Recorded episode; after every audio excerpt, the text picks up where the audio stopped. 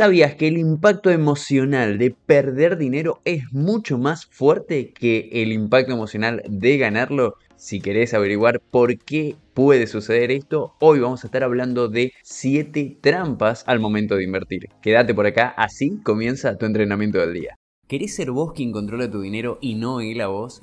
Entonces estás en el lugar correcto, quédate y descubrí lo que tenés que saber desde cero para dominar tu economía. Encontrate con tips, entrevistas, noticias, guías y mucho más que te acompañarán en donde sea que estés. Soy Alejandro Ortiz, te doy una cordial bienvenida, esto es Tu Coach Financiero.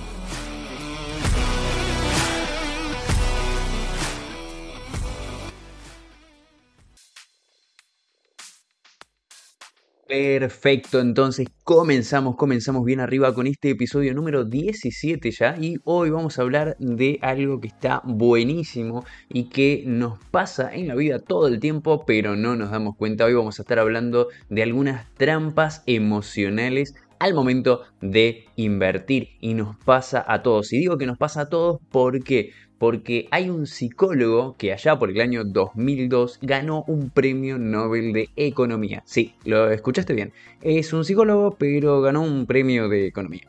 Y se llama Daniel Kahneman. Este psicólogo lo que hizo es que investigó acerca de algo llamado sesgos. ¿Y qué son estos sesgos? Son características, son estímulos innatos, estímulos que vienen de la parte más primitiva del ser humano, pero lo pudo aplicar al comportamiento con el dinero. Entonces, eso nos sirve muchísimo en el episodio de hoy para ver estas siete, hay más, hay más sesgos emocionales y cognitivos, pero ahí hicimos una selección de siete para entender nuestros comportamientos, y digo nuestros porque me pasó a mí, me pasó, le pasó a los amigos, seguramente en algún momento te verás identificado, quédate, si no, hasta el final para corroborarlo y decirme si es cierto lo que te estoy diciendo. Y vamos entonces ya rápidamente con el sesgo número 1.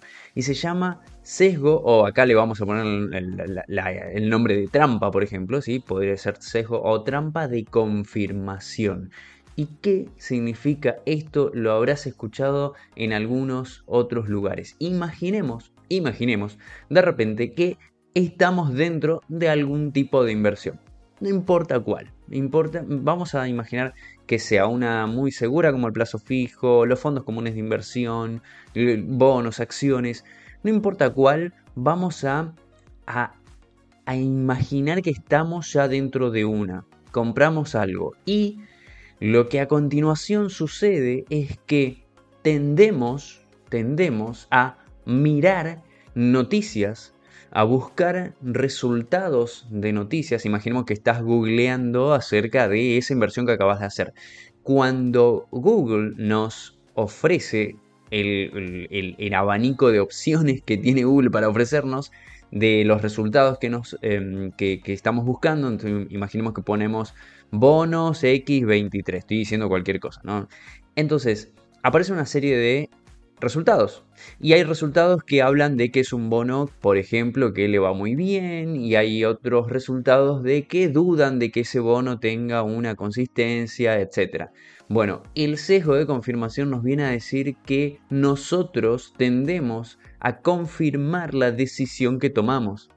Entonces, nos quedamos con aquellas opiniones y aquellas noticias que sí nos favorecen, por así decirlo, o sea que aportan comentarios positivos a la opción que nosotros tenemos, que al, activo que nosotros tenemos, por ejemplo, pero hacemos caso omiso, es como que estamos ciegos, ciegos a propósito, digamos, em, de aquellas opciones, de aquellas opiniones que son más negativas.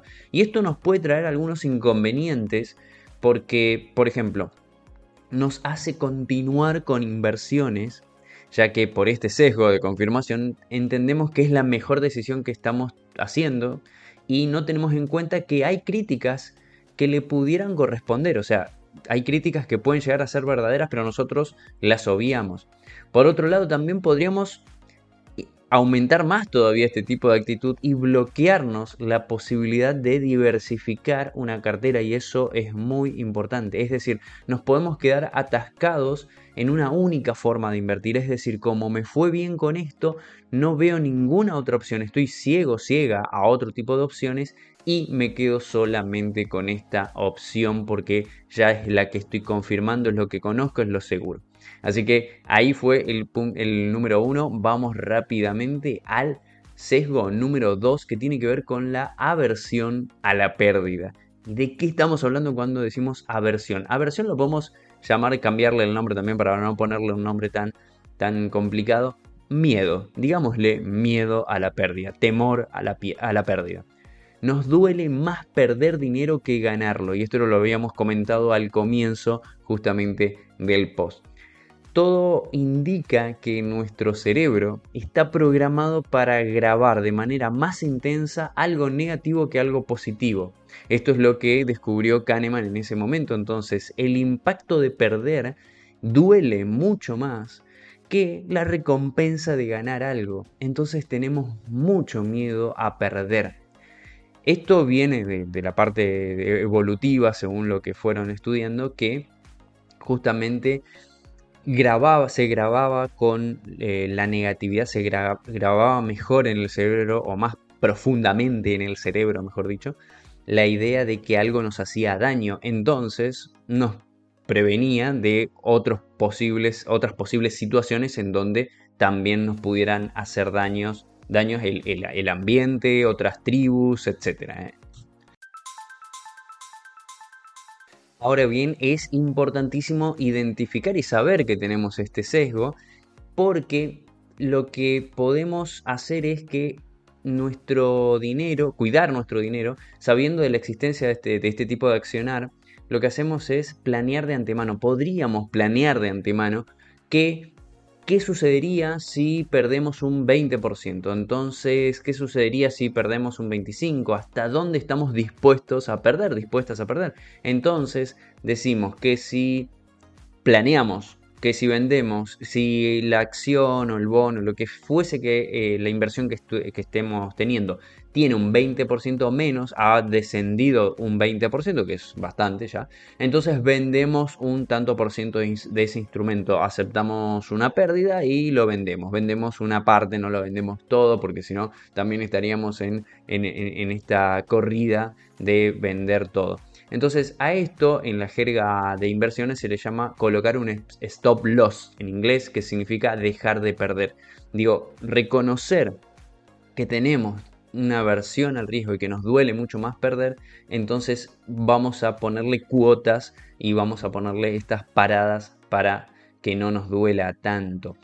El tercer sesgo es el sesgo de exceso de confianza, o la, la trampa de exceso de confianza. ¿Y qué significa esto? Significa que solemos confiar mucho en nuestra intuición, o sea, en el mundo de las inversiones, que a veces se confunde con el mundo de las apuestas, y esto lo hemos tratado también en, otras, en otros episodios, eh, la intuición existe, digo, no lo vamos a, no lo vamos a, tirar acá al barranco de, a, desmitificar de que no existe la, la, intuición. Hay una intuición, hay algo que te dice que algo está bien, que algo está mal, y podés ir por ese camino tranquilamente, surge de nuestro inconsciente y fue una clave para guiarnos frente a lo desconocido, de nuevo en un camino evolutivo que lleva miles de años.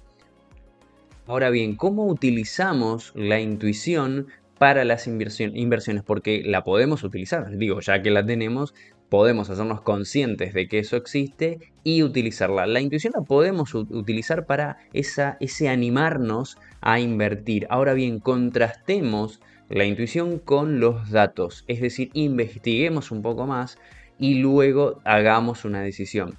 Entonces, esto nos podría incluso, nos podría servir para hacer algo que se llama equivocarnos rápido y barato. Es decir, vamos con la intuición para adelante, nos metemos en una inversión, pero pero probando con algún dinero que no nos pueda hacer desestabilizar toda nuestra economía y de esa manera si nos llegáramos a equivocar no lo hacemos de forma rápida y barata como dije recién. Entonces usemos la intuición ese pálpito que tenemos lo podemos usar pero la idea sería contrastarlo con información o sea hacer una mínima investigación preguntar a alguien contratar a un coach financiero. Bienvenido vamos para adelante con eso de la intuición pero siempre contrastémoslo con un poco de información también y la trampa número 4 sería el sesgo de autocontrol. Es una emoción, es una característica que nos dice que, nos dice que tenemos todo bajo control. O sea, creemos que tenemos bajo control, en realidad no, hay no tenemos el control de la mayoría de las cosas en la vida, pero aquí tenemos eh, una idea de que tenemos el autocontrol y esto nos lleva a la procrastinación. ¿Por qué? Porque no tenemos el autocontrol de nosotros mismos y entonces creemos que no nos va a suceder a nosotros, creemos que tenemos el control de las cosas, que hay tiempo suficiente y dejamos para más adelante algunos planes. Y por eso digo que ingresamos en ese mundo de la procrastinación. A medida que más pasa el tiempo sin que hagamos una acción necesaria, más oportunidades dejamos pasar. Entonces, la falta de autodisciplina para hacer lo que sabemos que tenemos que hacer, que es la definición de la procrastinación, es esta trampa del autocontrol. En mi carrera de, coach ontológico profesional, por ejemplo, vimos una frase, vimos una frase que está buenísima y que dice, observemos dónde están nuestras acciones y descubriremos dónde está nuestro compromiso.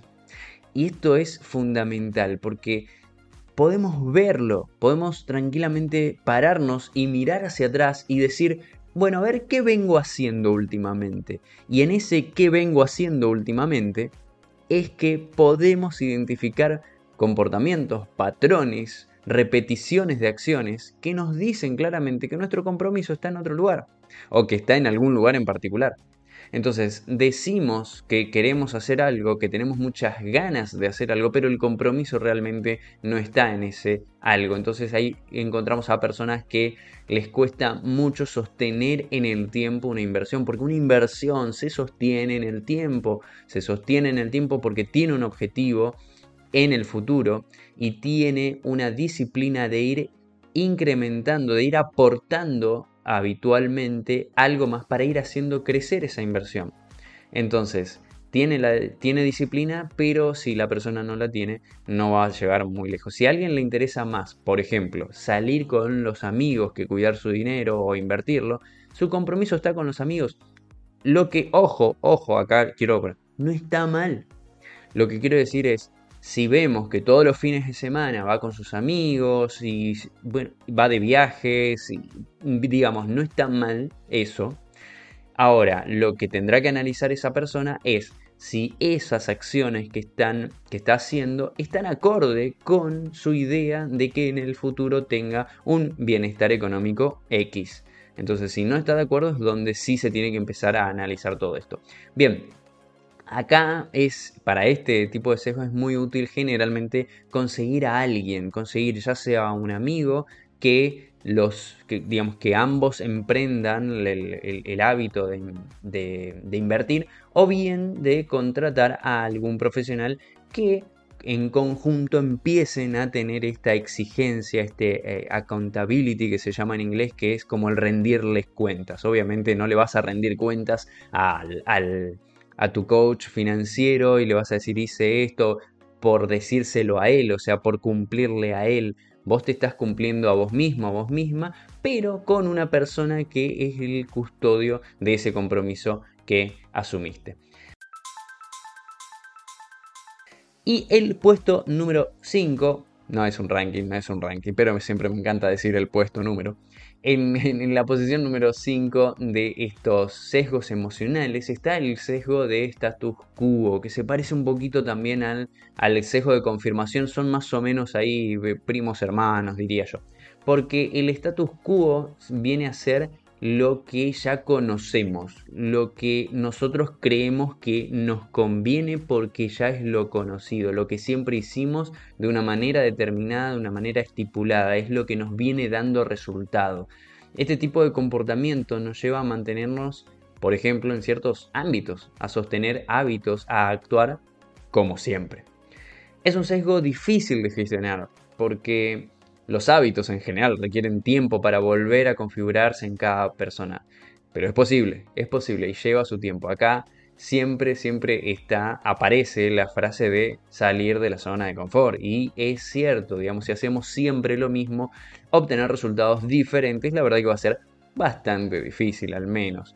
Una manera de gestionar esto es empezar a desglosar con pequeñas acciones, porque estas personas también además pueden, imaginemos que todo esto, la persona puede, podemos tener el cóctel completo, o sea, todos estos sesgos vienen en, nuestra, en nuestro equipaje biológico, así que podemos tener todos estos al mismo tiempo, así que si los combinamos con todos los otros que ya estamos viendo de miedo al riesgo y demás, estas personas, digamos, tienen miedo a salir de esa zona de confort. Bueno, la idea sería ir haciendo pequeñas pruebas, pequeños pasos que se puedan ir midiendo y de esa manera hacer que la persona pueda tener un poquito, ir animándose, ir viendo que sí es posible fuera de esa zona de confort, en la zona oscura que todavía no ve, ir haciendo cosas. Así que ese fue el número 5. El número 6, ya estamos terminando esto, es el sesgo de efecto dotación. ¿Y qué significa esta palabra rara? Y se trata de una trampa muy, muy rara porque en definitiva lo que hace es que nos deja con la creencia, o sea, es, una creencia que tenemos de que lo que ya tenemos es más valioso de lo que existe afuera. Y vamos a aplicarlo con un ejemplo. Vamos a imaginarnos que mm, en el mundo de las películas, que nos gustan las películas de acción. Y de alguna manera nuestro cerebro se las eh, ya vimos varias películas y existen otras que no vimos, por supuesto, no vamos no vimos todas las películas de acción. Ahora, de alguna manera nuestro cerebro se las arregla para pensar que las que nosotros sí ya vimos son mejores que las que todavía no vimos. Entonces, nos podemos quedar en el pensamiento de por ejemplo, las películas de acción eran las de antes, yo, Rambo, etc. No, dejamos abierta la posibilidad a nuevas porque creemos que los que nosotros ya tenemos en nuestro haber es lo mejor que tenemos. Y esto en el mundo de las inversiones ahora es peligroso porque no te deja explorar otras oportunidades, como justamente lo vimos hace un ratito con las películas. Pasa lo mismo con las inversiones, que nos eh, la cartera de inversiones siempre queda tal como está. O sea, los resultados son siempre similares porque, no, eh, porque justamente, como habíamos dicho, esto también es parecido a, la zona de confort, ¿no? Es decir, nos quedamos siempre con lo mismo. Ahora, nos, nos podemos desanimar pensando que, claro, las inversiones no son para nosotros porque nos están dando resultados mediocres.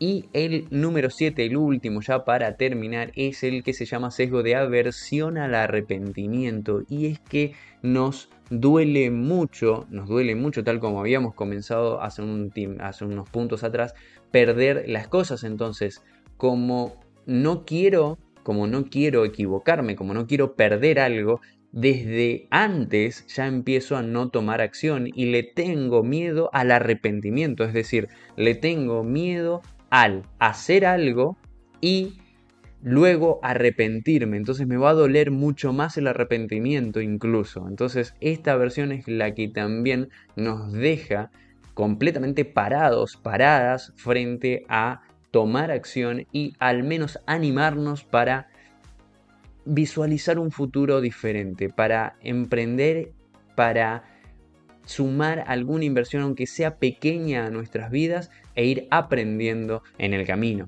Ahora bien, quiero que seas sincero, que, que seas sincera y anotes y sepas identificar si te viste y en, eh, en, alguno de estos puntos, en el 1, en el 2, en el 7, en todos ellos, bueno, para que sepas que acá en la descripción todos ellos tienen solución con la ayuda de un coach financiero. Además de que me puedes seguir en Instagram para más información como esta en arroba dreambigger.ok.